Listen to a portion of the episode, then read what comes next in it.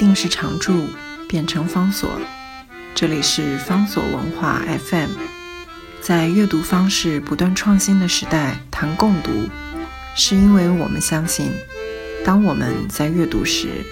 也同时在被阅读。今天为大家介绍的这本书呢，是犹太人，而我们今天主要介绍这本书的作者 Simon Schama。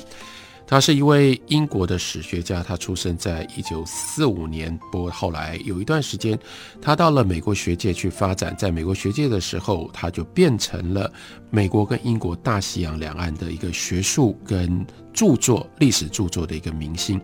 后来他在离开了美国，重新回到英国。回到英国之后，他又开拓出另外一条新的道路，那就是跟 BBC 长期的合作。他变成了 BBC 英国广播公司最喜欢找的拍摄历史纪录片的合作的对象，所以从一九九六年开始，他先是制作了、制播了五集叫做《Landscape and Memory》的这样的历史纪录片，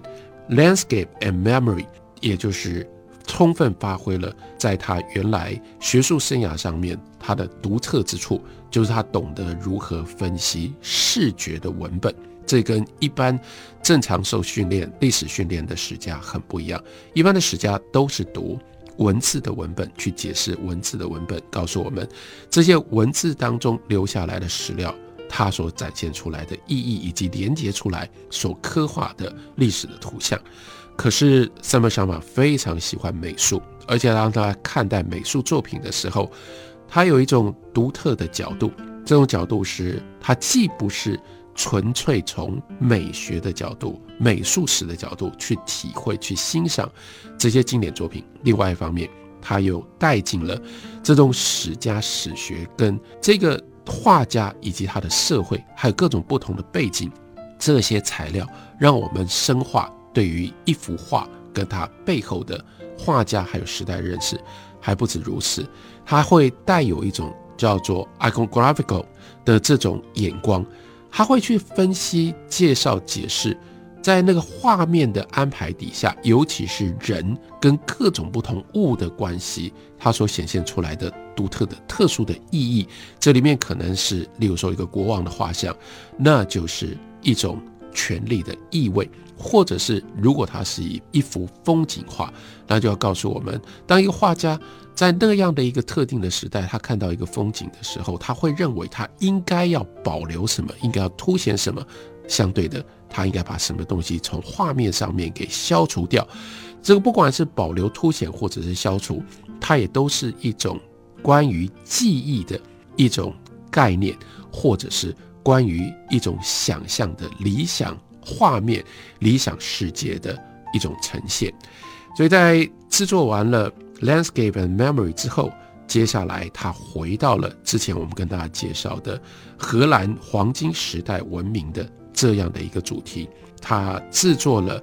Rembrandt，就是林布朗。那这一部电视的历史纪录片，这个后来他又把它改写成为书，书名呢就是 Rembrandt：The Public Eye and the Private Gaze。这本书里面，它特别对应对照的就是。Public and private，这就是另外它的一个敏锐之处。这个敏锐的地方是，我们看待我们生活周遭的所有的现象，经常都有一种不自觉的。有的时候，你是以一个公众的眼睛来看待、来呈现；有的时候是有一种私人的眼睛来予以窥视。所以在这种状况底下，这个 public and private。借由 public 跟 private 之间的这个划分，他重新整理了林布朗的作品以及林布朗在美术史跟一般历史上面的意义。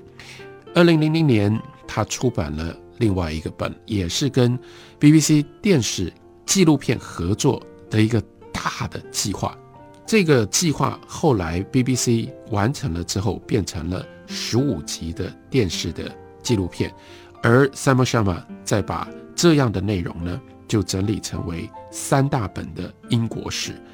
那相对的，不管是电视纪录片或者是书，在英国都没有受到原来想象的重视。有一部分，也就是因为英国史的这个领域，或者是说这样的一种范围实在太广了，广大到即使是三梦相马都没有办法能够像他以前处理其他的题材这样专注聚焦的来显现。这里同时又反映出来三梦相马真正的长处，他是在很多细节说故事的时候。它可以比别人来的更加的杰出，但是如果是一个 encompassing，是一个这种巨观的描述，这不是三毛小马最擅长的。所以接下来在做完了英国史之后，他又曾经写过英国跟奴隶制度还有美国革命的相关的书，一直到最近我们所看到的，他又换了另外一个关心的题材。就是今天特别为大家介绍的新出版的中文翻译本的书，那就是犹太人跟犹太人的故事。这个很显然也跟他的出生背景是有关系的。刚刚介绍了萨姆·沙马，他在一九四五年出生在伦敦，而他的母亲母系的这一边，为什么先介绍母系？因为犹太人的血缘是从母系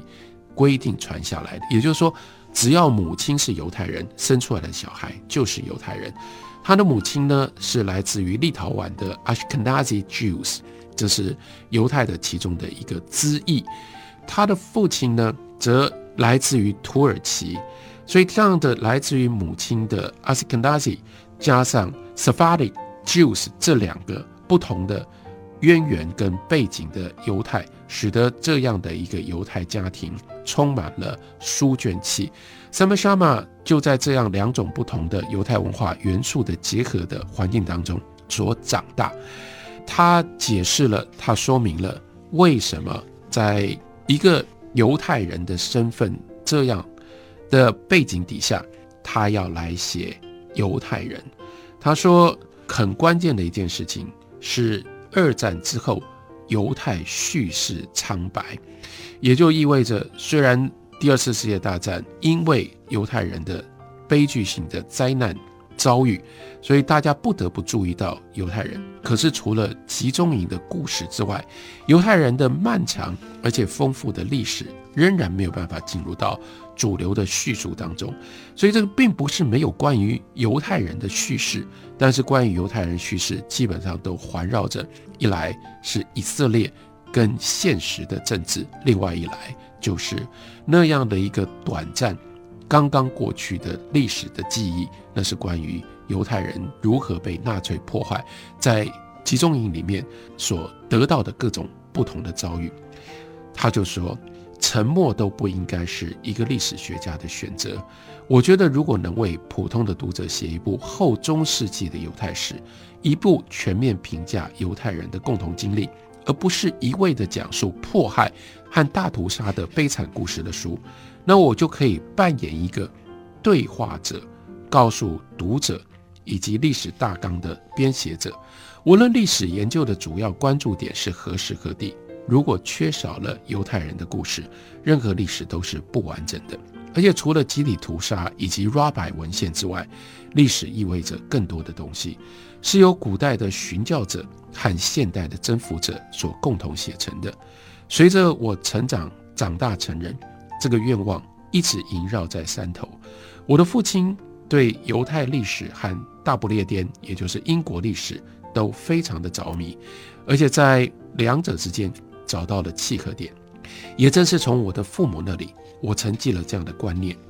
旧约圣经是第一部手写的历史，尽管其中有对于各种奇迹的诗意。Poetic 的夸大，但这是一部书写着奴役与解放、王室的自大与子孙的反叛、一代代哲人与一次次灭绝、制定律法与违反律法的传奇故事。这像是过去的羊皮纸古卷，意味着后来的每一个历史的片段都。刻写在这个羊皮卷上，羊皮卷那个不同的痕迹一层一层的叠印着。他说：“我在想象，如果我的父亲他有办法写下一部历史书的话，他的书名应该会叫做《从摩西到大宪章，摩西也就是犹太人历史最重要的源头，而大宪章就指涉到英国的政治史跟英国的历史。然而这本书并没有成真，所以三毛想法接下来说，我无论如何，我试图要接续的这种犹太叙事思路继续写下去。我本来在过去这四十年当中念兹在兹应该宣讲的故事，丝丝缕缕一时时隐时现，萦绕在我的思想和记忆的深处，就像亲人在家族的婚礼。或葬礼上，轻轻的但又固执的甩一下我的衣袖，永远也不要低估犹太长辈特殊关怀的力量，更不用说还有一位沉默而耐心的母亲在时时的责备着我。换句话说，作为一个犹太的子弟，他一直意味着他欠犹太人这样一本历史的叙述。不到要让他从一七一九七三年开始有这样的一个想法。一直到二零一三年，四十年之后，他完成出版这部作品，其中还要有一个关键力量的介入，仍然是 BBC 的电视纪录片的制作。所以，因为有电视纪录片制作的这样的一个计划，Sam Sharma 再度以他的这种广博的阅读，还有深入细节的分析，这个时候他讲出了。犹太人的故事，犹太人故事一共分成两部。到目前为止，我们看到的是出版了第一部，从西元前一千年到西元一四九二年这一段犹太人历史、犹太人故事的部分，介绍给大家，推荐给大家。